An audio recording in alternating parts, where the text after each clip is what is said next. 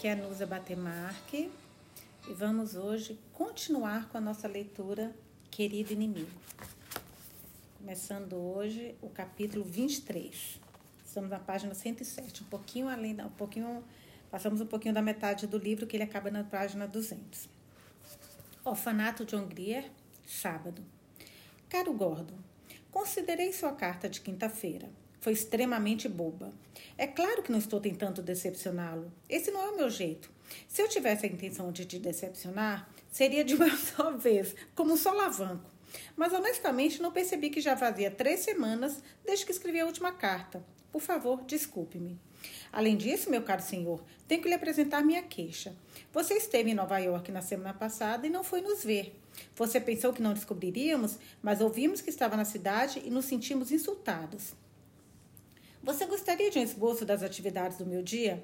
Escrevi um relatório mensal para a reunião dos curadores. Auditei as contas, recebi para o almoço o agente do State Charity Ed Association, menus infantis supervisionados para os próximos 10 dias, digitei cinco cartas para famílias que estão com nossos filhos, visitei nossa pequena Loreta Higgins de mente fraca. Desculpe minha referência, sei que você não gosta que eu fale de mente fraca que está sendo hospedada em uma família confortável e agradável, onde está aprendendo serviços domésticos.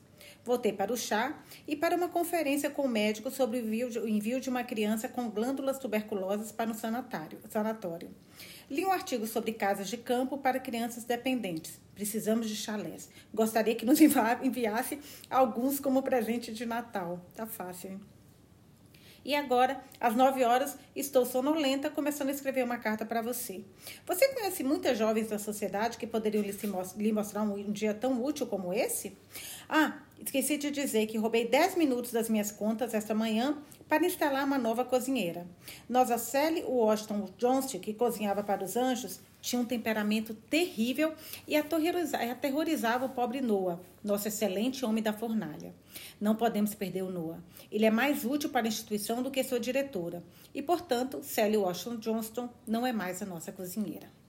Quando perguntei seu nome à nova cozinheira, ela respondeu: Meu nome é Suzane Stelli, mas minhas amigas me chamam de Pet. Pet preparou o jantar esta noite, mas devo dizer que ela não tem um toque delicado de Sally. Estou terrivelmente desapontada por você não ter, não ter nos visitado enquanto Sally ainda estava aqui. Você teria tido uma ótima opinião da minha governança. A sonolência tomou conta de mim naquele ponto. Voltei a escrever dois dias depois. Pobre gordo negligenciado. Acaba de me ocorrer que você nunca foi agradecido pela massa de modelar que veio há duas semanas. E foi um presente tão extraordinariamente inteligente que eu deveria ter telegrafado com meu agradecimento. Quando abri a caixa e vi toda aquela massa, sentei-me no local e criei uma estátua de Singapura. As crianças adoraram. E é muito bom incentivar o lado artesanal da sua formação. Depois de um estudo cuidadoso da história americana, concluí que nada é tão valioso para o futuro presidente do que um jovem que ajuda órfãos. Voltando às minhas incumbências aqui, dividi o trabalho diário em 100 parcelas e as crianças se revezam semanalmente em uma sucessão de tarefas não habituais. É claro que elas fazem tudo mal, mas é assim que vão aprender. Seria infinitamente mais fácil seguirmos o costume imoral da senhora Lippet de manter cada criança condenada por toda a vida a uma rotina. Mas quando a tentação me assalta, lembro-me da triste imagem de Florence Rente, que poliu as maçanetas de latão desta instituição por sete anos. Fico zangada sempre que penso na senhora Lippet. Ela tinha exatamente o ponto de vista de um político de Tamani. Nenhum senso de serviço à sociedade.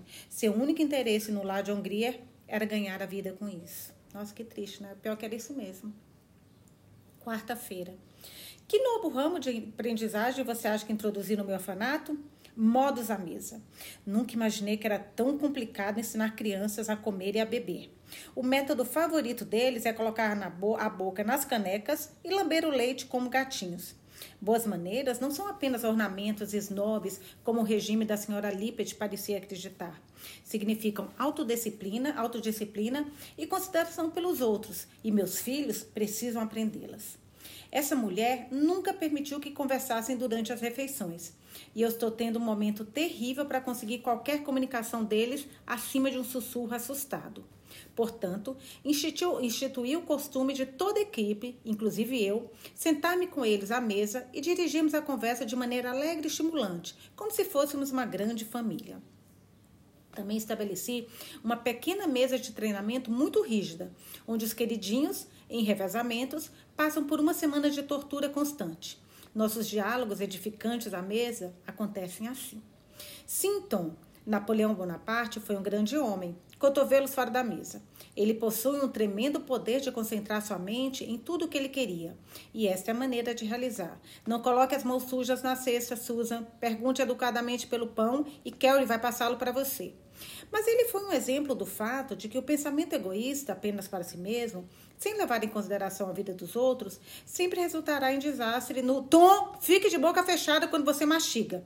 E depois da batalha de Waterloo, deixe Sade cozinhar em paz. Sua queda foi ainda maior, porque, Sade Kate, você pode deixar a mesa. Não faz diferença o que ele fez. Sob nenhuma provocação, uma senhora dá um tapa em um cavaleiro mas dois dias se passaram. Este é o mesmo tipo de carta sinuosa que escrevo para a Jude. Pelo menos, meu caro, não pode reclamar que não estive pensando em você essa semana. Sei que você ouvir, odeia ouvir tudo sobre o orfanato, mas não posso evitar. É tudo o que vivo agora. Não tenho cinco minutos por dia para ler os jornais. O grande mundo exterior desapareceu para mim. Meus interesses estão todos no interior dessa pequena cobertura de ferro, onde eu estou no momento como diretora S. McBride. Lar de Hungria, quinta-feira. Meu querido inimigo, o tempo é como um riacho onde vou pescar. Não sou muito filosófico e distanciado da minha realidade. Retirei de Turu. Henry, David Turu foi um ator, autor americano. Retirei de Turu que estou lendo assiduamente no momento. Como você vê, me revoltei contra sua literatura e voltei-me para a minha. As duas últimas noites foram dedicadas ao Walden. Aqui embaixo está explicando. O Alden, ou A Vida nos Bosques, é uma autobiografia do escritor transcendentalista Henry David Thoreau. A obra é considerada simultaneamente como uma declaração de independência pessoal, uma experiência social, uma viagem de descoberta espiritual e um manual para a autossuficiência. Então, voltando. As duas últimas noites, agora que a gente já sabe do que se trata, né? Foram dedicadas ao Walden, um livro tão distante quanto possível dos problemas da criança dependente. Você, você já leu o velho Henry David Thoreau? Você realmente deveria. Acho que encontrará uma alma, uma, uma alma ne, leve nele. Ouça isto. A sociedade, geralmente, é muito barata. Nós nos encontramos em intervalos muito curtos, não tendo tido tempo de adquirir, adquirir qualquer novo valor um para o outro. Seria melhor se houvesse apenas uma habitação por quilômetro quadrado, como onde eu moro. Ele deve ter sido um homem agradável e expansivo. Ele se importa comigo de algumas maneiras, como você, meu querido inimigo. Essa carta é para lhe comunicar que teremos um agente de adoção nos visitando. Ela pretendia levar Thomas Kiru. O que você acha? Devemos arriscar? O lugar que ela tem em mente para ele é uma fazenda e uma parte sem licença de Connecticut, onde ele trabalhará duro e viverá com a família do fazendeiro. Parece exatamente a coisa certa. E não podemos mantê-lo aqui para sempre. Ele terá que ser despejado algum dia em um mundo cheio de uísque. Lamento tirá-lo desse trabalho alegre sobre demência precoce, mas ficaria muito grata se você passasse aqui por volta das 8 horas para uma conferência com o agente. Eu sou, como sempre, S. McBride. 17 de junho. Minha querida Jude, Betsy perpetrou um truque dos mais inescrupulosos contra um par de pais adotivos. Eles viajaram para o leste de Ohio em seu carro de passeio, com o duplo propósito de ver o país e buscar uma filha. Parecem que são os principais cidadãos da sua cidade, cujo nome no momento me escapa, mas é um lugar muito importante. Possui uma grande empresa de luz elétrica e outra de gás. E o Sr. Ledgen Citizen, Citizen possui o controle acionário de ambas as empresas. Com assino de mão, ele poderia mergulhar a cidade inteira na escuridão. Mas felizmente é um homem gentil e não fará nada tão duro, nem mesmo se falharem em reelegê-lo reelegê prefeito. Ele mora em uma casa de tijolos com telhado de ardósia e duas torres. E tem um cervo, uma fonte e muitas árvores frondosas no quintal. Ele carrega fotografia no bolso. São pessoas afáveis, generosas, de bom coração, sorridentes e um pouco gordas. Você pode ver que pais desejáveis eles seriam. Bem, tínhamos exatamente a filha dos seus sonhos. Só que, como eles vieram sem nos avisar, ela estava vestida com uma camisola de flanela e seu rosto estava sujo. Eles examinaram Caroline e não ficaram impressionados, mas nos agradeceram educadamente e disseram que a teriam em mente. Eles queriam visitar o orfanato de Nova York antes de decidir. Nós sabíamos bem que se vissem aquele grupo superior de crianças, nossa pobre Caroline nunca teria uma chance. Então, Betsy se levantou para a emergência. Ela gentilmente os convidou para irem de carro até sua casa para o chá daquela tarde, para inspecionar uma das nossas pequenas pupilas que estava visitando sua sobrinha, mas estaria em sua casa. O senhor e a senhora cidadão principal não conhecem muitas pessoas no leste do país e não têm recebido os convites que consideram merecidos. Assim, ficaram inocentemente satisfeitos com a perspectiva de uma pequena diversão social. No momento em que se retiraram para o almoço no hotel, Betsy ligou seu carro e levou Caroline para sua casa. Ela enfiou-a no melhor vestido bordado de rosa e branco da sua sobrinha, meias rosa e sandálias de boneca, e a colocou de maneira pitoresca no gramado verde sobre uma faia. Uma enfermeira de avental branco, emprestada também de sua sobrinha, enchia de pão, leites e brinquedos de cores alegres. Quando os futuros pais chegaram, nossa Caroline, cheia de comida e contentamento, saudou-os com arrulhos de deleite. A partir do momento em que seus olhos caíram sobre ela, eles foram arrebatados. Nenhuma suspeita cruzou suas mentes desatentas de que aquele doce botão de rosa era a mesma sujinha de manhã. E assim, cumpridas algumas formalidades, realmente parece que Caroline viverá numa mansão e se tornará uma cidadã importante. Caraca, gente, como é importante para esse povo que vai adotar a aparência, né? Que absurdo, meu Deus. Devo realmente começar a trabalhar sem mais demora sobre a questão pendente de roupas novas para as nossas meninas. Com a mais alta estima, sua diretora mais fiel, Sally McBride. 19 de junho. Minha querida Jude, ouça a maior inovação de todas e que irá deliciar o seu coração. Sentindo que este bairro aristocrático de propriedades rurais pode conter alimentos valiosos para o nosso orfanato, ultimamente tenho me envolvido nos círculos sociais da aldeia e em um almoço ontem eu desenterrei uma viúva linda e charmosa que usa belos vestidos esvoaçantes que ela mesma desenha. Ela me confidenciou que adoraria ter sido costureira se tivesse nascido com uma agulha na boca em vez de uma colher de ouro. Ela diz que quando vê uma garota bonita mal vestida, ela deseja pegá-la e transformá-la. Você já viu algo tão pertinente? A partir do momento em que ela abriu os olhos, os lábios, era uma pessoa marcada. Posso lhe mostrar 59 garotas mal vestidas, disse eu a ela. E você tem que ir comigo e planejar suas roupas novas e torná-las bonitas. Ela protestou, mas em vão. Eu a conduzi até seu, ao seu automóvel. Essa Célia Ruivinha, quando ela quer, ninguém segura, gente. Ela é muito determinada. Eu a conduzi até seu automóvel, empurrei-a para dentro e murmurei: Lá John Grier para o motorista. A primeira reclusa em que nossos olhos pousaram foi Sadie Kate, que tinha acabado, julgo eu, de abraçar o barril de melaço e era um espetáculo chocante para qualquer pessoa de mente estética. Além de pegajosa, uma meia estava caindo, o avental estava abotoado torto e ela havia perdido uma fita do cabelo. Mas, como sempre, completamente à vontade, ela nos recebeu com um sorriso alegre e ofereceu à senhora uma pata pegajosa. Agora, disse eu em triunfo, você vê o quanto precisamos do seu talento? O que você pode fazer para deixar Sadie Kate bonita? Lávia, disse a senhora Livermore. Sadie Kate foi levada ao meu banheiro. Quando a lavagem terminou, com o cabelo penteado para trás e a meia restaurada à altura adequada, devolvia para uma segunda inspeção. Inspeção. Uma pequena órfã perfeitamente normal. A senhora Livermore a virou de um lado para o outro e a estudou longa e seriamente. Sadie Kate é, por natureza, uma bela, uma pequena menina selvagem, escura e cigana. Ela parece ter saído das charnecas varridas pelo vento de Connemara.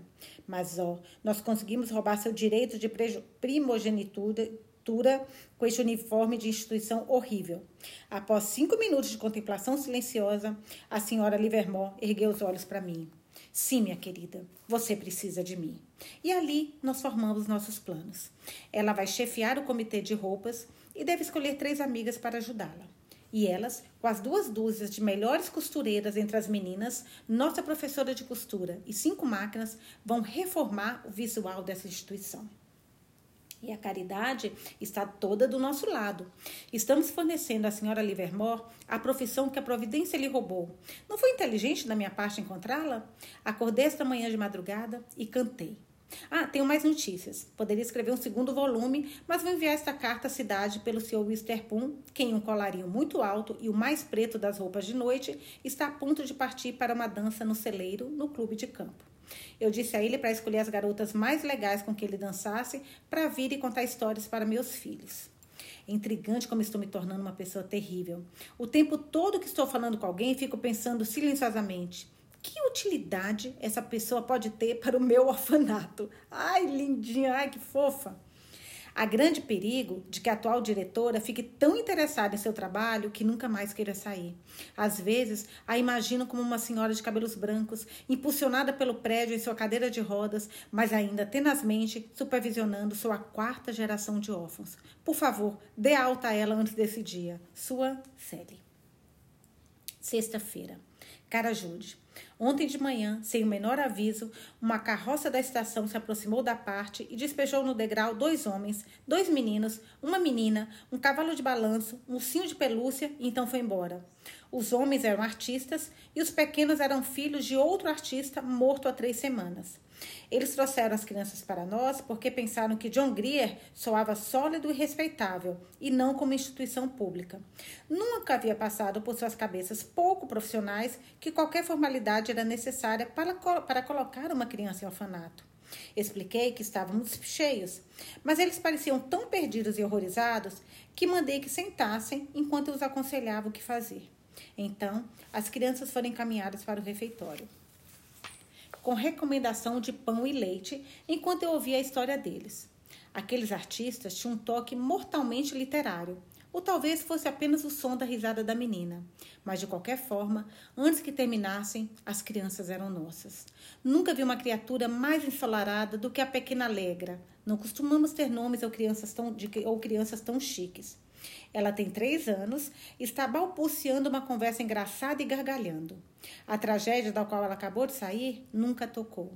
Mas Dom e Clifford, meninos robustos de 5 e 7 anos, já estão com os olhos solenes e assustados com a dureza da vida. Sua mãe era uma professora de jardins de infância, que se casou com um entusiasmado artista em uma capital com alguns tubos de tinta. Seus amigos dizem que ele tinha talento, mas é claro que teve que jogá-lo fora para pagar o leiteiro. Eles viviam de forma instável, em estudo velho e precário, cozinhando atrás das telas, as crianças dormindo nas prateleiras. Mas parece haver ter, ter havido pelo menos um lado feliz nisso: muito amor e muitos amigos. Todos mais ou menos pobres, porém artísticos, agradáveis e de pensamento elevado. Os meninos, em sua delicadeza, mostram essa fase da sua, fase da sua educação. Eles têm um ar que muitos dos meus filhos, apesar de todas as boas maneiras que eu possa vir a derramar neles, nunca terão. A mãe morreu no hospital alguns dias após o nascimento de Alegra, e o pai lutou por dois anos cuidando da sua ninhada e pintando como um louco anúncios, qualquer coisa, para manter um teto sobre suas cabeças. Mas ele morreu em St. Vincent há três semanas excesso de trabalho, preocupação, pneumonia. Seus amigos cuidaram das crianças, venderam as peças do estúdio que havia escapado do penhor, pagaram as dívidas e procuraram o melhor orfanato que puderam encontrar. E Deus salve, eles nos, eles nos atacaram. Bem, eu os convidei, os dois artistas, para o almoço, criaturas bonitas, em chapéus macios e gravatas Whindersson, parecendo muito desgastadas. Então os mandei de volta para Nova York com a promessa de que cuidaria das crianças. Então, aqui estão eles. Uma pequenina no berçário, dois na sala do jardim de infância, quatro grandes caixas cheias de telas no porão e um baú no depósito com as cartas do pai e da mãe. E um olhar em seus rostos, um algo espiritual intangível, que é a sua herança. Eu não consigo tirá-los da minha mente. Durante toda a noite, planejei o futuro deles. Os meninos são fáceis, vão se formar na faculdade, tendo o Sr. Pendleton como patrono e terão uma carreira honrosa nos negócios mas eu não sei sobre a Alegra. Não consigo pensar no que desejar para a criança. Claro que o normal a desejar para qualquer doce menina é que dois amáveis pais adotivos apareçam para tomar o lugar dos verdadeiros pais que o destino a roubou. Mas nesse caso, seria cruel roubá-la dos seus irmãos. O amor deles por ela é imenso. Veja, eles a criaram. A única vez que os ouço rir é quando ela faz algo engraçado. Os pobres coitados sentem terrivelmente a falta do pai. Encontrei Dom, o de cinco anos, soluçando em sua cama ontem à noite, porque não consegui dizer boa noite ao papai.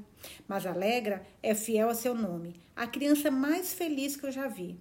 O pobre pai a administrou bem, e ela, pequena ingrata, já se esqueceu que o perdeu. Oh, meu Deus, ela é muito pequenininha. O que posso fazer com esses pequeninos? Eu penso e penso e penso sobre eles, não consigo achar uma saída e parece muito horrível mantê-los aqui. Por melhor que sejamos quando formos reformados, ainda assim, afinal, somos uma instituição e nossos internos são apenas pintinhos de incubadora. Eles não recebem o cuidado individual e necessário que só uma galinha velha pode dar. Há muitas notícias interessantes que eu podia contar a vocês, mas minha nova pequena família tirou tudo da minha cabeça. Sempre sua, Sally. PS1. Nossa, agora ainda vai ter dois, gente. Ou mais, não sei, vamos ver. Não se esqueça de que vem me visitar na próxima semana. PS2. O médico, que normalmente é tão científico e nada sentimental, apaixonou-se por Alegra.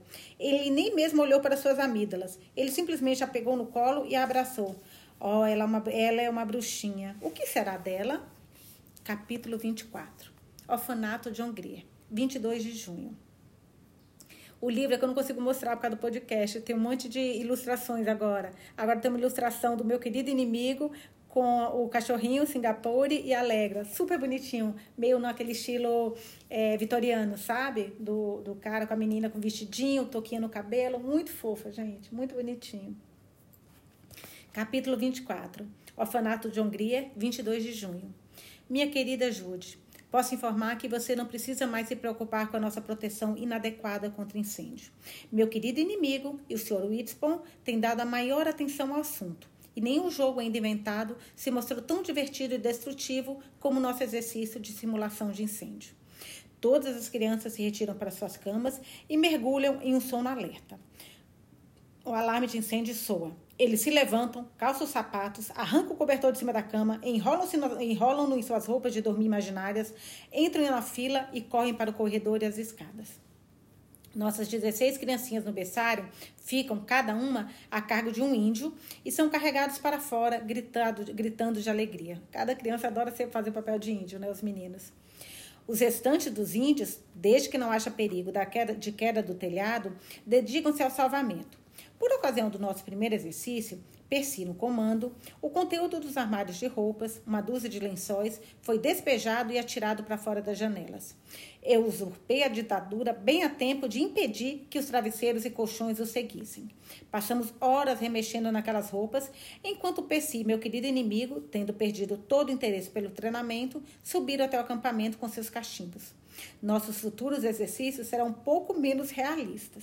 No entanto, tenho o prazer de informar que, sob a competente direção do chefe dos bombeiros, Whitspon, esvaziamos o prédio em 6 minutos e 28 segundos. Aquela menininha alegra tem sangue de fada nas veias. Nunca essa instituição acolheu uma criança assim, exceto uma que Cheves e eu conhecemos. Ela subjugou completamente o médico em vez de fazer essas visitas como médico sóbrio, ele desce para minha sala, de mão dadas com a Alegra, com Singapura saltitando ao lado, que foi essa grafura que eu falei com vocês, essa ilustração. E por meia hora de cada vez, se arrasta sobre um tapete, fingindo que é um cavalo. Ai, gente, eu queria ver o querido inimigo fazendo isso. Enquanto a linda garotinha se senta em suas costas e o chuta com as pernas. Estou pensando em fazer um anúncio meu nos jornais. Muda-se as personalidades ou personagens perfeitamente rebondelados. Assinado S. McBride. Meu querido inimigo, o meu Sandy, apareceu duas noites atrás para ter um pouco de conversa com Betsy e eu. E ele estava frívolo. Fez três piadas, sentou-se ao piano, cantou e tomou um pouco de uísque. Cantou as canções Minha Luva é como uma rosa vermelha, Venha se declarar e O que está na janela. O quê? Nem um pouco educacional, então dançou alguns passos de Strathspey, uma lenta dança escocesa. Sentei-me e fiquei admirando minha obra, pois é verdade. Fiz tudo por meio do meu exemplo frívolo, dos livros que dei a ele e da apresentação de companheiros leves como Jimmy, Percy, Percy e Gordon Hallock. Se eu tiver mais alguns meses para trabalhar, vou tornar o homem humano. Ele desistiu das gravatas roxas e, por sugestão minha, adornou, adotou um terno cinza. Você não tem ideia de como isso o irrita. Ele terá uma aparência bem distinta assim que eu conseguir fazê-lo parar de carregar coisas pesadas nos bolsos. Adeus. E lembre-se de que esperamos na sexta-feira. Sally. PS. Aqui está uma foto, que é essa que eu falei com vocês de novo, de Alegra com meu querido inimigo em Singapura e tirada pelo senhor Whitspon. Ele não é um amor? Nossa, ele é bonito, viu, gente? Suas roupas atuais não realçam sua beleza, mas no decorrer de algumas semanas ela mudará para um vestido de bata rosa. Quarta-feira, 24 de junho, às 10 horas. Para a senhora Cheves Pendleton. Senhora, sua carta está em mãos, informando que você não pode cumprir sua promessa e me visitar na sexta-feira, porque seu marido tem negócios que o mantém na cidade. Que conversa fiada é essa? Chegou a tal ponto que você não pode deixá-lo por dois dias? Não permitir que 113 crianças interferissem em minha visita a você e não vejo razão para que você deixe o marido interferir em sua visita. Te encontrarei no Expresso de Berkshire na sexta-feira, conforme combinado. S. McBride. 30 de junho. Minha querida Jude, foi uma visita muito rápida que você nos fez, mas foi, hein? Mas por todos os pequenos favores, somos gratos. Estou extremamente satisfeita que você tenha ficado tão feliz com a maneira como as coisas estão indo. E mal posso esperar que Cherves e o arquiteto venham aqui e realmente dê início ao projeto da reforma. Sabe? É muito estranho pensar que você cresceu aqui. Não parece verdade que você, minha querida e maravilhosa Jude, foi realmente criada nessa instituição. E sabe, do fundo do coração, que esses pequeninos precisam. Às vezes, a tragédia da sua infância me enche de uma raiva que me faz querer arregaçar as mangas, lutar contra o mundo inteiro e forçá-la a se transformar em um lugar mais adequado para as crianças viverem. Aquela minha ancestralidade escocesa e irlandesa parece ter depositado uma quantidade de enorme de luta em minha pessoa. Se você tivesse me colocado em um orfanato moderno, equipado com cabanas bonitas, limpas e higiênicas e tudo em ordem, eu não teria suportado a monotonia do lugar. É a visão de tantas coisas chorando para serem feitas que possibilita que eu fique. Às vezes, devo confessar, acordo de manhã e ouço esses barulhos de intuição, varejo esse ar de instituição e anseio pela vida feliz e despreocupada que por direito é minha. Você, minha querida bruxa, lançou um feitiço sobre mim e eu vim e fiquei. Mas muitas vezes, durante a noite, o seu feitiço se esgota e eu começo o dia com a decisão ardente de fugir do lar de Hungria mas adio para depois do café da manhã. E quando eu saio para o corredor, uma dessas criancinhas corre para me encontrar e timidamente desliza um punhozinho quente em minha mão e olha para cima com olhos de bebê arregalados, pedindo silenciosamente por um pequeno carinho. E eu agarro, a levanto e a abraço. E então, quando olho por cima do meu ombro para os outros pequeninos desamparados, desejo tomar os 103 em meu, todos os 103 em meu braço e amá-los até a felicidade. Há algo de hipnótico em trabalhar com crianças. Por mais que você se esforce, isso pega no final. Sua visita parece ter me deixado em estado de espírito amplamente filosófico. Mas realmente tem uma ou duas notícias que posso transmitir. Os novos vestidos estão ficando quase prontos. Aí eles vão ser tão fofos. A senhora Livermore ficou extasiada com aqueles fardos multicoloridos de tecido de musselina que você enviou. Você deveria ver nossa oficina de costura com tudo isso espalhado. E quando pensa em 60 meninas vestidas de rosa e azul e amarelo e lavanda, brincando em nosso gramado em um dia ensolarado, acho que deveríamos ter um estoque de óculos escuros para oferecer aos visitantes. Claro que você sabe que alguns desses tecidos brilhantes vão ficar muito desbotados e poucos práticos. Mas a senhora Livermore é tão má quanto você. Ela não dá a mínima. Ela fará uma segunda e uma terceira série se necessário. Abaixo o algodão sem graça. Estou feliz que você tenha gostado do nosso médico. Claro que me reservo o direito de dizer qualquer coisa sobre ele que eu escolher, mas meus sentimentos ficariam terrivelmente magoados se alguém, além de mim, zombasse dele. Eu e ele ainda supervisionamos a leitura um do outro. Na semana passada, ele apareceu com o Sistema de Filosofia Sintética de Herbert Spencer, para dar uma olhada. Aceitei com gratidão e emprestei-lhe o diário de Marie Barshiktev. Você se lembra na faculdade de como costumávamos enriquecer nosso discurso diário com citações de Marie? Bem, meu querido inimigo o levou para casa e o leu meticulosa e cuidadosamente. Sim, ele reconheceu hoje quando veio me relatar. É um registro verdadeiro de um certo tipo de personalidade mórbida e egoísta que infelizmente existe. Mas não consigo entender por que você se importa em lê-lo, porque graças a Deus, Sally Lum, você e Beth não têm nada em comum. Isso é o mais próximo de um elogio que ele já me fez e me sinto extremamente lisonjeada. Quanto à pobre Marie, ele se refere a ela como Beche, porque não consegue pronunciar seu nome e é muito desdenhoso para tentar. Nós temos uma criança aqui, filha de uma corista, e ela é uma pequena atrevida, presunçosa, egoísta, vaidosa, fingida, mórbida, mentirosa, mas ela tem cílios enormes e lindos. Meu querido inimigo teve a mais violenta antipatia por aquela criança. E desde que leu o diário da pobre Marie, ele encontrou um novo adjetivo abrangente para resumir todas as suas qualidades angustiantes. Ele a chama de Baxi e, eu a dispensa, e a dispensa.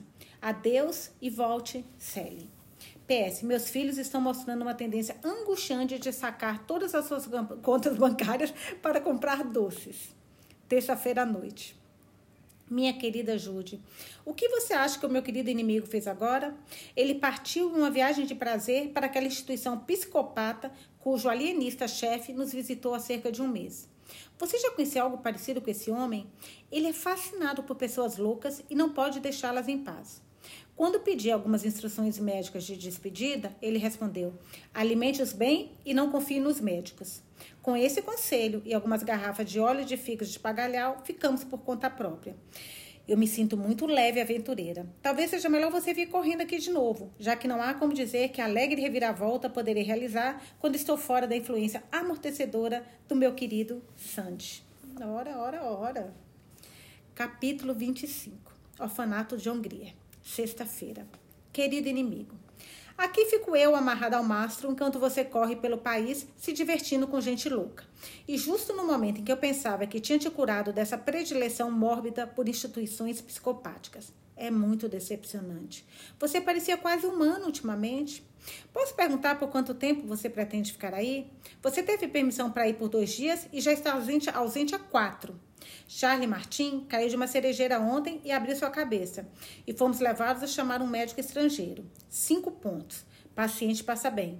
Mas não gostamos de depender de estranhos. Eu não diria uma palavra se você estivesse viajando a negócios legítimos. Você, você, mas você sabe muito bem que, depois de associar com melancólicas por uma semana, você voltar para, voltará para casa em um estado de escuridão terrível, morto de certeza de que a humanidade está indo para a boca dos cães e sobre mim recairá o fardo de deixá-lo decentemente alegre novamente. Deixe essas pessoas loucas com suas ilusões e volte para o lar de Hungria que precisa de você. Estou muito ansiosa por sua chegada. Sua amiga e serva, S. McBee. PS. Você não admirou. Ela não consegue ficar sem um PS, meu Deus. Você não admirou esse final poético? Foi emprestado de Robert Burns, cuja obra estou lendo assiduamente, influenciada por um amigo escocês. 6 de julho. Cara Jude. Aquele médico ainda está fora. Nenhuma palavra. Simplesmente desapareceu espaço, no espaço. Não sei se ele vai voltar ou não, mas parece que estamos correndo muito felizes sem ele. Eu almocei ontem na casa das duas gentis senhoras que levaram o nosso punche para viver com elas e em seus corações. O jovem parece estar bem. Ele me pegou pela mão e fez as honras de mostrar o jardim, presenteando-me com a flor da minha escolha. No almoço, o mordomo inglês o colocou em sua cadeira e o amarrou em seu babador com a mesma maneira como se estivesse servindo a um príncipe de sangue. O mordomo veio recentemente da casa do conde de Durham e punche de um porão na rua Houston. Foi um espetáculo muito edificante ver punche sentado como um lordezinho. Minhas anfitriãs me entretiveram depois com trechos de conversas de punche à mesa nas últimas semanas. Eu me pergunto, o que pensou o mordomo? Ele parecia um homem respeitável. Se nada mais acontecer, pelo menos, Punch fornecerá histórias engraçadas para o resto de suas vidas. Uma delas está até pensando em escrever um livro. Pelo menos, diz ela, enxugando as lágrimas histéricas nos olhos. Nós vivemos e rimos. O honorável Sirius Wyckoff apareceu às 18h30 de ontem e me encontrou em um vestido de noite, começando a me arrumar para um jantar na casa da senhora Livermore. Ele observou suavemente que a senhora Lippet não aspirava a ser uma líder da sociedade, mas economizou energia para o seu trabalho. Você sabe que não sou vingativa, mas nunca olho para aquele homem sem desejar que ele esteja no fundo do lago, com os patos nadando alegremente em cima dele e com os bolsos cheios de pedra. Caso contrário, ele iria flutuar. Tem uma, uma ilustração do Punch sentado como um lordezinho. Lindo, gente, uma foto dele um chapéuzinho, tipo uma boinazinha. Loirinho, muito bonitinho. Singapore a saúda respeitosamente está muito feliz que você não, você não poder vê-lo como ele se apresenta agora. Uma calamidade chocante se abateu sobre sua boa aparência. Alguma criança má, e eu não acho que seja um menino, raspou todo o pelo daquele pobre animal em vários pontos, e ele parece um tabuleiro de xadrez sarnento e comido por traças. Ninguém pode imaginar quem fez isso. Sadie Kate é muito hábil com a tesoura, mas tem um ótimo álibi. Durante a época em que o recorte presumivelmente ocorreu, ela estava ocupando o um banquinho no canto da sala de aula com o rosto voltado para a parede, como 28 crianças testemunharam. No entanto, tornou-se o dever diário de Sadie Kate tratar essas manchas com seu tônico capilar. Sou, como sempre, Sally. Quinta-feira à noite. Cara Jude. Meu querido inimigo está de volta após uma ausência de dez dias, sem explicações e mergulhado na escuridão. Ele se ressente de nossos amáveis esforços para animá-lo e não quer, ver, não quer nada a ver com nenhuma de nós, exceto com a Alegra. Ele a levou para sua casa para jantar esta noite e só trouxe de volta às sete e meia, uma hora escandalosa para uma jovem de três anos. Não sei o que fazer com o nosso médico. Ele fica mais incompreensível a cada dia. Mas Percy é um jovem de mente aberta e confiante. Ele acabou de dar um jantar. Ele é muito meticuloso em todas essas questões sociais. E toda a nossa conversa foi dedicada à garota em Detroit. Ele é solitário e gosta de falar sobre ela. E que coisas maravilhosas, ele diz. Espero que a senhorita Detroit seja digna de todo esse afeto, mas estou com receio. Ele pegou o envelope nos recantos mais íntimos do colete e, desembrulhando reverentemente duas camadas de papel de cedo, seda, mostrou-me a fotografia de uma coisinha boba. Todos olhos, brincos e cabelos crespos. Fiz o possível para não demonstrar, mas meu coração se calou de pena pelo futuro do pobre rapaz. Não é engraçado como os homens mais legais costumam escolher as piores esposas e as mulheres mais legais os piores maridos? Gente, o pior é que eu já reparei esse, esse padrão algumas vezes. Não é, não é regra, mas eu já vi isso muitas vezes. Sua própria gentileza, suponho, os torna cegos. É, pode ser, pode ser mesmo. Você sabe, a busca mais interessante do mundo é estudar o caráter das pessoas. Acredito que fui feita para ser uma romancista. As pessoas me fascinam, até que as conheço completamente. Percy o médico forma um contraste muito envolvente. Você sempre sabe a qualquer momento o que aquele jovem simpático está pensando. Ele é escrito como uma cartilha em letras grandes e monossilábicas. Mas o médico, ele pode muito bem ser escrito em chinês no que diz respeito à legibilidade. Você já deve ter ouvido falar de pessoas com uma natureza dual. Bem, meu querido inimigo tirei o querido, possui uma. Meu inimigo, desculpa, gente, tá só meu inimigo. Meu inimigo, tirei o querido, possui uma natureza tripla. Normalmente ele é científico e duro como granito, mas às vezes, às vezes suspeito que ele seja uma pessoa bastante sentimental por trás do seu invólucro oficial. Durante dias ele se mantém paciente, gentil e prestativo. E começa a gostar dele. Então, sem qualquer aviso, um homem selvagem, indomado, surge das profundezas mais íntimas e, ai meu Deus, a criatura impossível. Sempre desconfio que em algum momento no passado ele sofreu uma ferida terrível e que ainda está remoendo a memória disso. Durante todo o tempo em que ele fala, você tem a sensação desagradável de que nos cantos mais longínquos da sua mente ele está pensando em outra coisa. Mas isso pode ser apenas minha interpretação romântica de um temperamento incomumente ruim. Em qualquer caso, ele é desconcertante. Há uma semana que esperamos por uma bela tarde de vento. E é isso. Meus filhos estão gostando do dia da pipa. Todos os meninos grandes e a maioria das meninas estão espalhados pelo pasto do senhor Noutop, aquele campo alto e rochoso, rochoso para as ovelhas que se junta a nós no leste, soltando pipas feitas por eles mesmos. Tive uma experiência terrível persuadindo o velho cavaleiro rabugento, que é dono da propriedade, a conceder permissão. Ele não gosta de órfãos, diz ele. E se uma vez os deixar entrar em seu terreno, o lugar ficará infestado com eles para sempre. Você poderia pensar, ouvi-lo falar, que os órfãos são uma espécie de besouro pernicioso.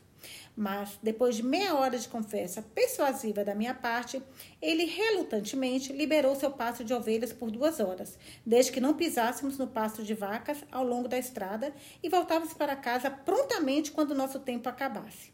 Para garantir a santidade de seu pasto de vacas, o senhor Notop enviou o jardineiro, o motorista e dois cavalaristas para patrulhar seus limites enquanto o voo está em andamento.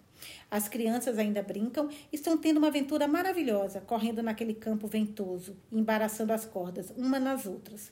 Quando voltaram ofegantes, terão uma surpresa na forma de biscoitos de gengibre e limonada esses miseráveis garotinhos com seus rostos de velhos. É uma tarefa difícil torná-los crianças, mas acredito que estou conseguindo. E é realmente divertido sentir que você está fazendo algo positivo para o bem do mundo. Se eu não lutar muito contra isso, você cumprirá seu propósito de me tornar uma pessoa útil. A agitação social de Alcestes quase parece insípida diante do interesse envolvente de 113 pequenos órgãos vivos, afetuosos e agitados, atenciosamente com amor, Célia. PS. Acredito, para ser exata, que tenho 107 filhos esta tarde.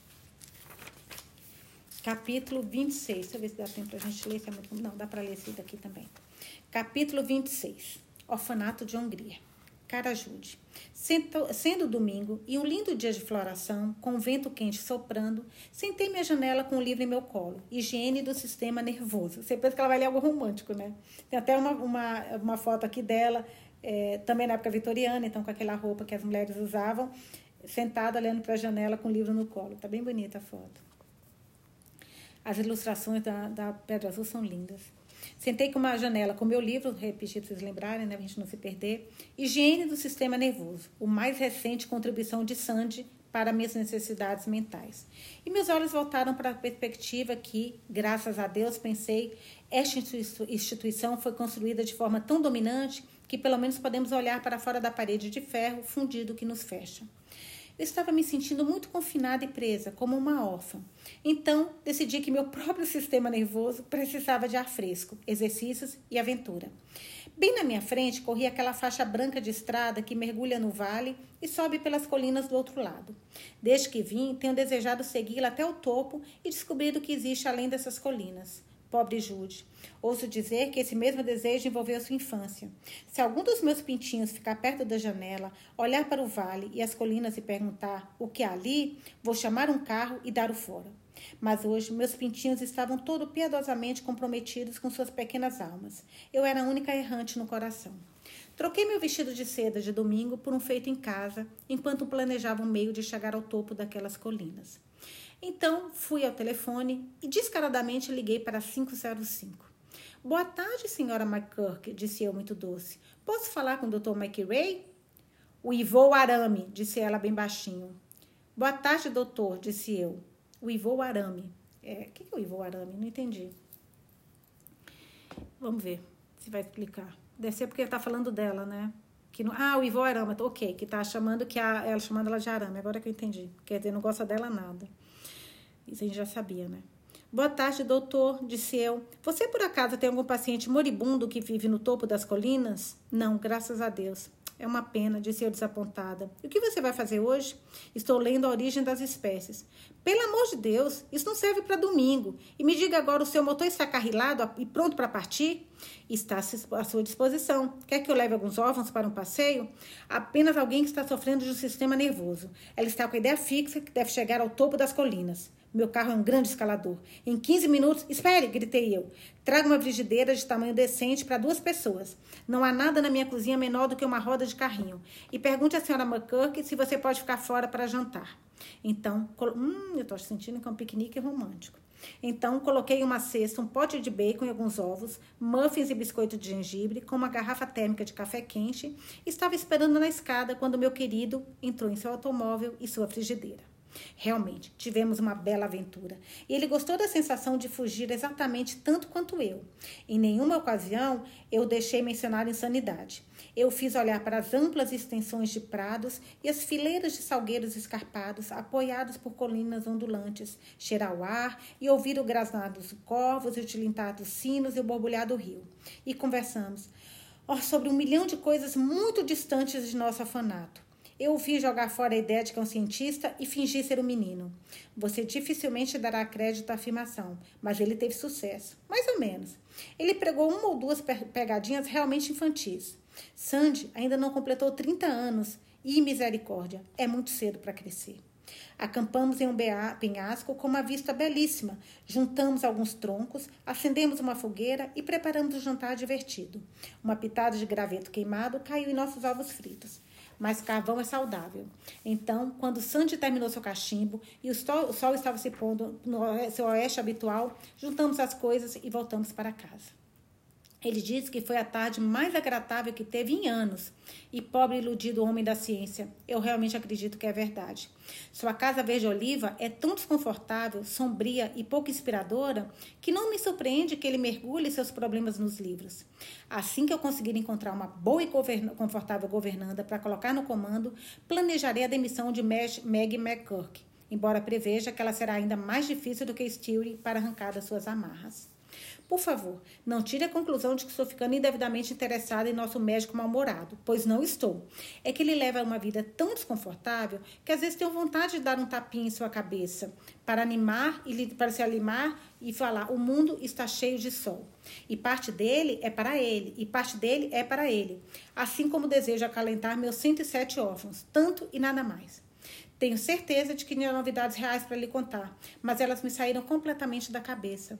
A lufada de ar fresco me deixou com sono. São nove e meia e desejo boa noite. S. PS. Gordon Hallock evaporou no ar. Nenhuma palavra por três semanas. Nenhum doce ou bicho de, nenhum doce ou bicho de pelúcia ou macarrão com qualquer imagem ou descrição. O que você acha que aconteceu com aquele jovem atencioso? 13 de julho. Querida Jude, Ouça as boas novas. Sendo esse o 31º dia do mês que Punch passaria com suas patrocinadoras, telegrafei para elas, conforme combinado, para providenciar seu retorno. Fui recebida com uma recusa indignada. Desistir do seu pequeno e doce vulcão no momento que estão treinando para não soltar fogo? Elas estão indignadas por eu ter feito um pedido tão ingrato. Conclusão, Punch vai passar o verão com elas e o mordomo inglês. As costuras ainda estão acontecendo. Você pode ouvir o zumbido das máquinas e o barulho das línguas na sala de costura. Nossa órfã mais acovardada, apática e sem ânimo se entusiasma e se interessa pela vida quando ouve que terá três vestidos perfeitamente particulares e cada um de uma cor diferente, escolhida por ela. E você deve ver como isso incentiva as habilidades de costura. Até as pequenas crianças de 10 anos estão se transformando em costureiras. Eu gostaria de poder conceber uma maneira igualmente eficaz de fazê-los se interessar por culinária. Mas nossa cozinha é extremamente cozinheira, não, nossa cozinha é extremamente pouco educativa. Você sabe como é difícil para entusiasmo ter de descascar um alqueire de batatas de uma vez? Acho que você já me ouviu mencionar o fato de que gostaria de dividir minhas crianças em dez pequenas famílias agradáveis, com uma mãe confortável em cada casa. Se tivéssemos apenas dez chalés, ela encana com chalé, né?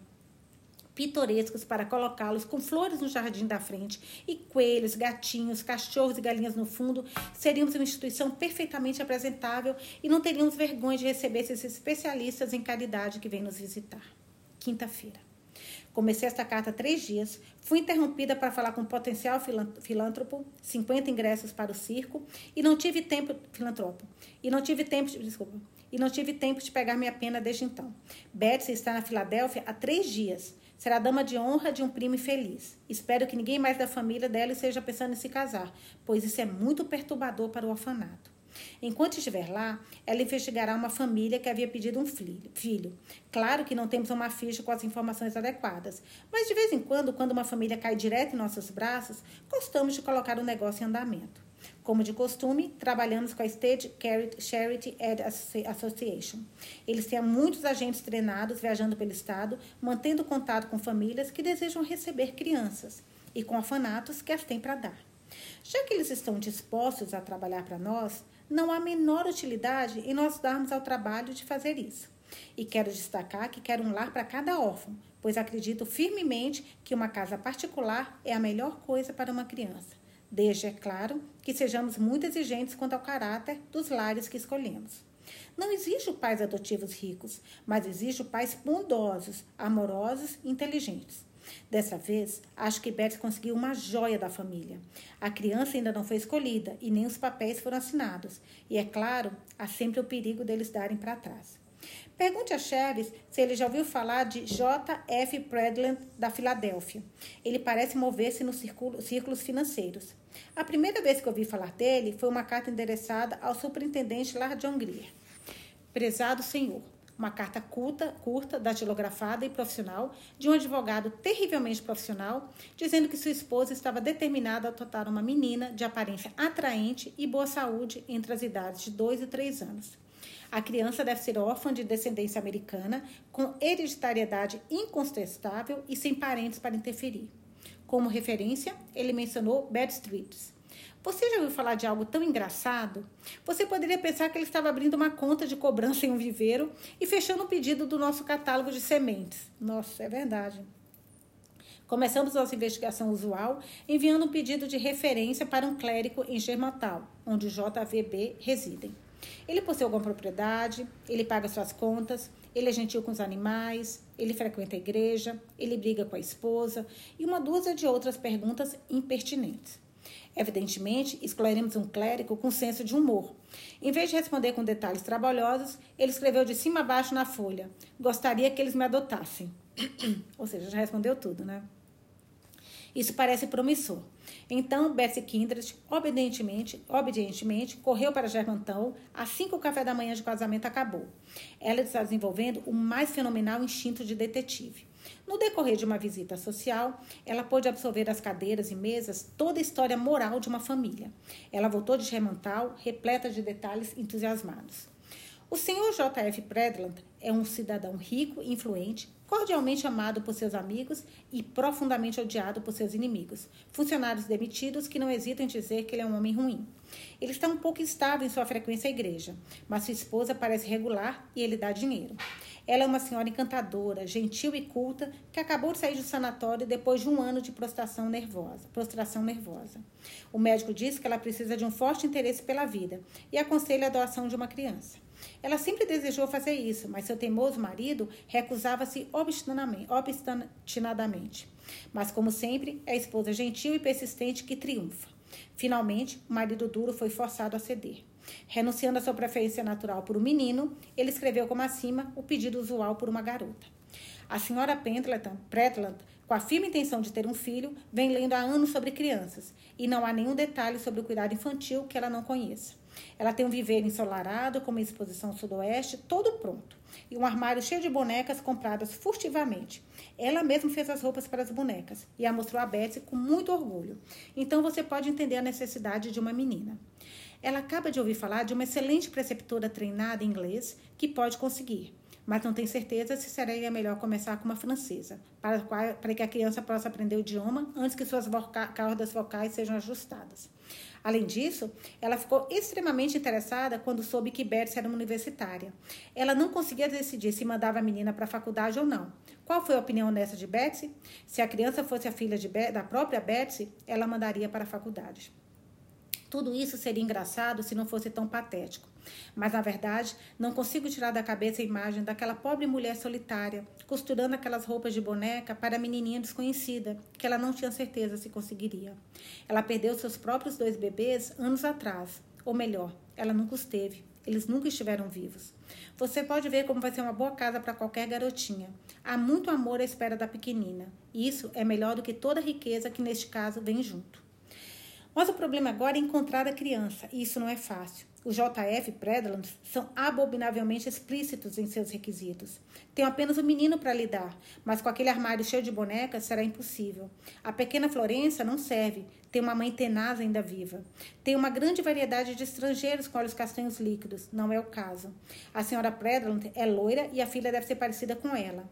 Tenho várias pequenas com hereditariedade indescritível, mas os Predland querem seis gerações de avós que frequentam a igreja com o governador colonial no topo. Também tem uma garotinha linda de cabelos cacheados, e os cachos estão ficando cada vez mais raros, mas ilegítima. E essa parece ser uma barreira intransponível aos olhos dos pais adotivos, embora na verdade não faça a menor diferença para a criança. No entanto, ela não servirá. Os Predland exigem severamente uma certidão de casamento. Resta apenas uma criança de todas essas 107 que parecem disponíveis. O pai e a mãe da nossa pequena Sofia morreram em um acidente de trem, e a única razão pela qual ela não foi morta foi porque eles a deixaram no hospital para operar um abscesso em sua garganta. Ela vem de um povo americano comum, ela vem de um bom povo americano comum, irrepreensível e desinteressante em todos os sentidos, mas ela é uma coisinha desbotada, sem ânimo e chorona. O médico tem enchido do seu óleo de fígado de bacalhau e espinafre favoritos, mas ele não consegue colocar qualquer alegria nela. No entanto, o amor e o cuidado individuais realizam maravilhas nas crianças da instituição, e ela pode florescer em algo raro e belo após alguns meses naquele novo ambiente e suas bonecas novas. Então, ontem escrevi um relato brilhante da sua imaculada história familiar para J.F. Bradland, oferecendo-me para entregá-la em Germantal. Esta manhã, recebi um telegrama de JFB. Estava escrito assim: De maneira alguma, não pretendemos adotar nenhuma filha sem ser vista. Resumindo, ele virá inspecionar a criança pessoalmente às três horas da próxima quarta-feira. Ai, querida, e se ele não gostar dela? Estamos agora direcionando todas as nossas energias para realçar a beleza daquela criança, como um cachorrinho que vai para a exposição de cães. Você acha que seria terrivelmente moral se eu pintasse suas bochechas? Acho que ela é muito jovem para adquirir o hábito, né? Céus, que carta! Um milhão de páginas escritas sem interrupção. Você pode ver onde está meu coração? Estou tão animada com o estabelecimento da pequena Sophie na vida como se ela fosse minha própria e querida filha. Respeitosos cumprimentos ao presidente, Sally McBee. Por hoje acabamos na página 132. Amanhã a gente volta de novo com meu querido inimigo.